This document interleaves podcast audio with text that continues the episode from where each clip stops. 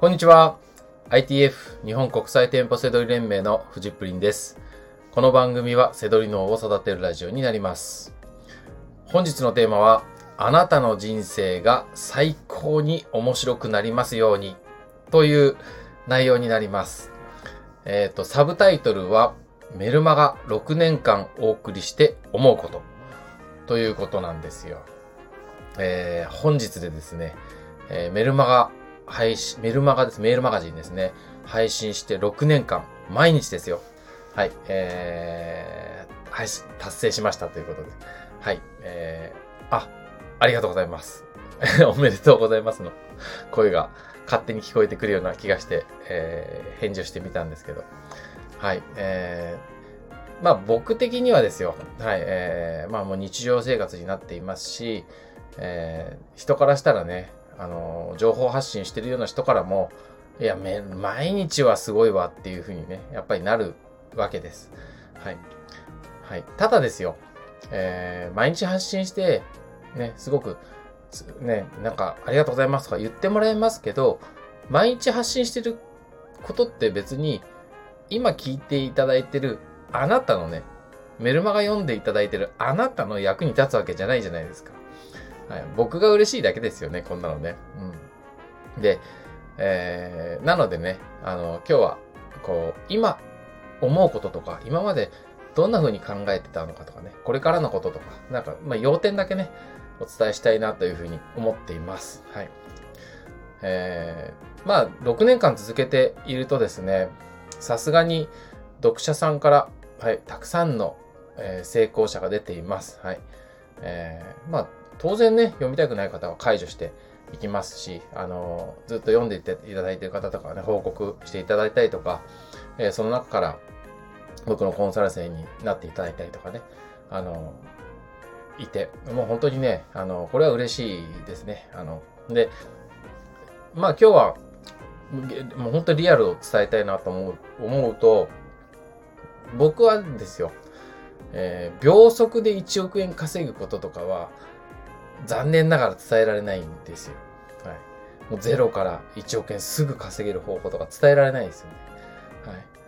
ただ、えーもうこれはリアル、現状、え月に10万円稼ぐ方法、30万円稼ぐ方法、50万円稼ぐ方法、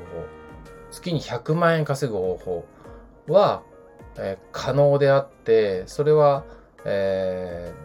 ーずっとメルマガ、フジップリン通信でもお伝えしてきたと思うんですね。まあ、全員が全員ね、成功するわけではなくても、えー本当にゼロから、えーね、もちろん努力は必要、ね、楽ではないです。はい。ただ、えー誰にでも可能性があるっていうことをね、伝えてきたと思うんですよ。はい。僕が思うには、やっぱりこの最初の一歩、その、最初の一歩で、秒速で1億円稼ごうとしたら、なかなかうまくいかないと思うんですよ。中にはいるかもしれないですけどね。うん。でも、本当にこう、ね、気合と覚悟と、ね、もう自分に行動するって決めて、本気で行動すれば、ね、月に10万円とか、さっき言った50万円、100万円も可能であると思うわけです。思うわけっていうかね、実際に可能なわけですよ。で、その先に、あの、あなたのね、自由な人生があるっていうふうに考えているんですね。だから、まあ、僕はずっとこう、セドリのことをいいなと思っていて、で、その次のこととかも、まあ、いろいろありますけど、それよりもずっとセドリのことをやっぱり伝えたいなと思うのは、やっぱりその、その最初の一歩として本当に素晴らしいなと思うから、あの、伝えていて。うん。ただね、えー僕もね、その、ね、すぐに 1, 1億円稼げるような方法があるんなら、それは、ね、あの、伝えたいですけど、まあ僕が今やってるのはやっぱりその、やっぱりこう、自分が通ってきた道でいいなと思うことをやっぱり、ね、それを、それもなんか自分がやった失敗とかせずにね、通ってほしいなって思うようなことをね、えー伝えてきましたね。はい。まあなので、えーメルマガは6年ですけど、まあもともと僕は、セドリはもう、もうすぐ10年になるんですね。はい。で、10年続けていて、えー、ちゃんと続いてる仲間もいますし、僕もそれで、ね、なんかおかしなこととかね。まあ僕は、えー、セドリをプレイヤーから教える側にはなってますけど、えー、まあ周りにはね、ちゃんとプレイヤーの人もいますし、なんかこう、要は、なんか勝手なことをやってたら、変なことやってたら、あの、すぐバレるような関係に、環境にいて、だから、えー、ちゃんとね、まあ、地に足つけてやってますよってことを、言いたいので、まあ、そういったことをね、その、えー、メルマガでは、えー、伝えてるつもりです。はい、その、なんか、今だけしか、なんか、半年しか通用しないとか、1年しか通用しないような、とんがったような考え方とか、そういったなんか手法とかノウハウとかっていうんではなくて、あの、うん、なんかずっと続くようなね、考え方とか、まあ本当に成功してほしいなと思ってね、あの、発信してるので、そんなことをね、えー、続けてきました。はい。まあこれからもね、そそのつもりです。はい。で、えっ、ー、と、いろんなことをね、伝えて、僕のメルマガとかブログね、フジプリン通信、あの、背取りだけじゃないじゃないですか。もうこれからもそうなんですけど、えー、どんな風に考えてるかっていうと、要素はね、4つ大きいのがあります。えー、背取りでしょ？背取りがもうメイン。背取りだけ別格なんですよ。はい。まあ、そりゃそうですよね。背取りで僕はうまくいったので、背取りのことを伝えたい。で、次はね、ビジネス。あの、ちょっとね、分けてるんですよね。背取りもビジネスの一つであるかもしれないですけど、背取りからって考えるような感じですね。だから、背取りの次にまたビジネス。だかなりね、4大要素のうちも、お、ビッグ、ビッグ要素が背取り。次がビジネスだから、もうそこでね、かなりの要素を占めてます。はい。で、次は健康、趣味。うん。っていう感じですね。うん。背取りはね、やっぱり、えー、僕が伝えたいと思うのは、ノウハウはあるんですけど、あのー、本当にこう、かゆいとこに手が届くみたいなのは伝えたいなと思うんですよね。なマニュアルみたいな、あの、アマゾンの使い方みたいな、なんかそういう、セラセンタル使い方みたいな、そういうなんかマニュアルみたいなものって、あんまり意味がないと思っていて、実際ね、役に立つような気がするんですけど、役に立たないんですよ。そんなもの。どっか書いてあるし、そもそも Amazon で調べればいいみたいなね。なんか、うん、ネットでググって出てくるデータって結局、本当かどうかっていうのはわかんないじゃないですか。僕の書いてることも含めて。ね。だからそういうノウハウっていう意味では、うん。あの、本当にこう、かゆいところ、あ、これ聞きたかったっていうやつをね、うん、書いてますね。僕の記事結構ね、なんか、はい、そういうのあります。これ、あ、実はこれ、あの、フジプリさんのこれずっと使ってましたとかね、あの、あるんで、まあそういったことを伝えておきたいと思います。あとはね、えー、リアル実績報告。これも、えー、まあ僕はこう ITF を運営しているので、まあそこで、あの、ね、こういう実績報告を見て、興味を持って入ってきてくれたら嬉しいですけども、やっぱりこう、セドリって一人でやってると、本当にうまくいくのかなと、うまくいってる人いるのかなっていうのがあるんですよ。で、残念ながら SNS とかだと、なんか大きい数値とか、なんかすげえなみたいなのしか出てこないんで、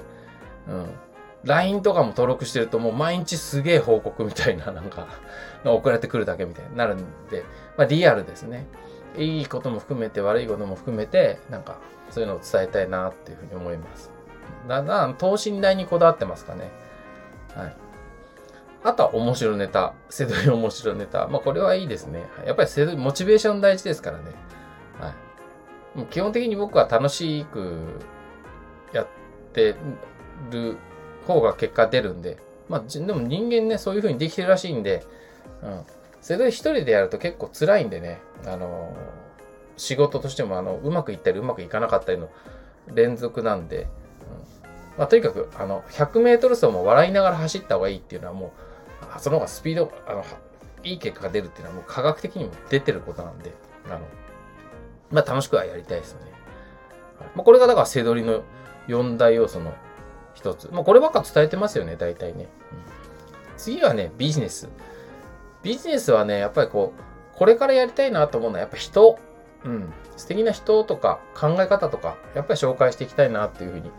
思っています。はい。具体的な名前とかね、あんまり僕は出してこなかったんですけど、まあ結構紹介したいな、な、なんか、もう同じ人ももちろん紹介していきますしね、僕の、えー、師匠のクラスター長谷川さんとか、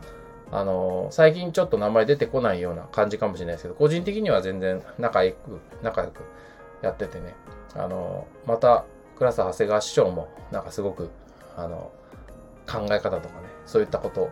についてもね、すごく深くやってたりとかして、はい、今紹介していきたいなと思います。まあ、ビジネスで言えば、えー、僕のフジプリン通信ね、あの、いよいよ、えー、なんか、あの、どんどんいじっていきたいなと思っていて、でそうすると、やっぱり、えー、僕、師匠に恵まれていて、最初に教わった、えー、佐藤明さんっていうのが、えー、僕の、えー、ブログとか、あのメルマガとかね、なんか、あのー、まあ、いろいろ教えてもらって、まあ、今でも教えてもらってて、ね、いるんですけど、まあ、そういう人、その佐藤さんとかが今、えー、新しいチャレンジとかやっぱり続けていて、うん、なんか面白いことやってるので、まあ、そういった紹介とかね。まあ、まあ、これはまあ僕のブログも、あの、佐藤さんにちょっと今、これから見てもらって直していきたいなと思う。そこら辺のなんかこう、過程とか、ね、こんなことやってんですよとかって面白いでしょ。はい。伝えたいなと思います。まあ、あと考え方とかね。はい。あの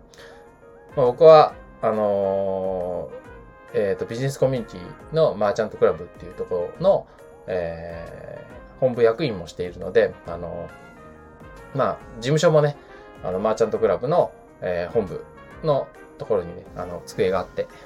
やってたりとかするので、まあ、まあ、そういったいろんな考え方の人とかがいて、ビジネスに取り組んでるので、まあ、異業種の人とかもね、紹介していきたいなっていうふうに思います。まあ、基本は自分が関わってるね、あの、素敵な人とか考え方とか、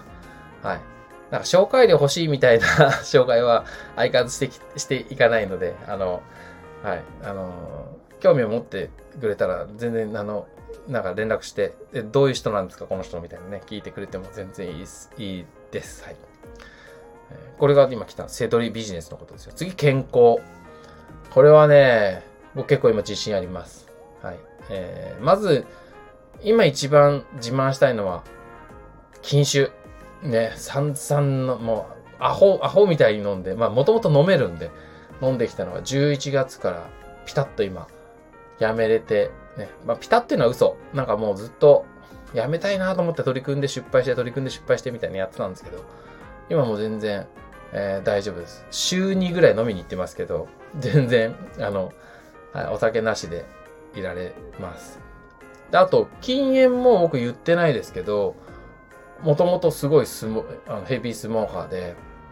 禁煙の方が僕実はうまくいっていて、今もう、禁煙はね、もう多分もう一生吸わないだろうなって言える。うん、なんか全然、その、禁煙でなんか、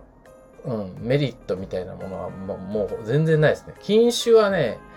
まだ、ほぼほぼ大丈夫ですけど、まだね、禁煙ほど遠ざかってないですね。うん。でもね、僕はでも周りはみんな禁煙禁酒してないし、酒飲んでますし、タバコ吸ってますんで、あの、憎んでるとか、遠ざけるとか、そういうことじゃないんですよね。僕は全然共存できているいるので、むしろ、むしろ向こうが離れていく人とかがね、あ、タバコ吸わないからあいつ仲間じゃないみたいな、酒飲まないから仲間じゃないみたいな考えの人とかが遠ざかってったりとかする方が、ああ、なんか、結局そっちの方が酒に、とかタバコに支配されてる人なんで、あの、なんかそういうのが見えたりとか、で僕結構今本当に楽なんですね。あの、だからタバコを吸う席。まあ、タバコ吸う席は臭いから行かないけど、禁煙、あお酒飲む席とかも全然行くんですよ。まあそんな依存症ですね。依存症についても実は学んでいるので、はい。そろそろ、あの、はい、そんな話もしていきたいなと思います。だって、ね、禁酒して、ね、3日とかで なんか依存症のこととか語ってたら、すごいにわかじゃないですか。はい。まあ僕今結構精神的にも、あの随分ね、飲み物とか、食事の時の飲み物とかそういうのもどんどん変わってきて、はい。自分で自分のことを客観的にかなり見れるようになってきて、まあそろそろそういったことを話してもいいかなとかね、ちゃんと会にそういうね、セミナーとかも出て勉強もしてたりとかするので、まあ、健康はそんなところですかね。あと、料理のこととかもね、よく聞かれるんですよね。あなんか、あの、あの、インスタとかにね、アップしてる料理とか、あれどうやって作ったんですかとか聞かれたりとかするんで、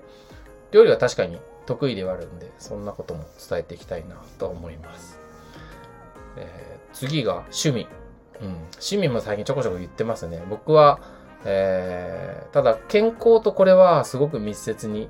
関係しています。はい。もともと、えー、人工股関節にしたのが3年前。そこから、あの、ね、いろんな挑戦が始まったんですけど、あの手術自体がもう挑戦でしたしね。で、えー、まあそこから僕はリハビリのためにボクシングを始めて、最近ではテコンドーを始めたっていうところですね。はい。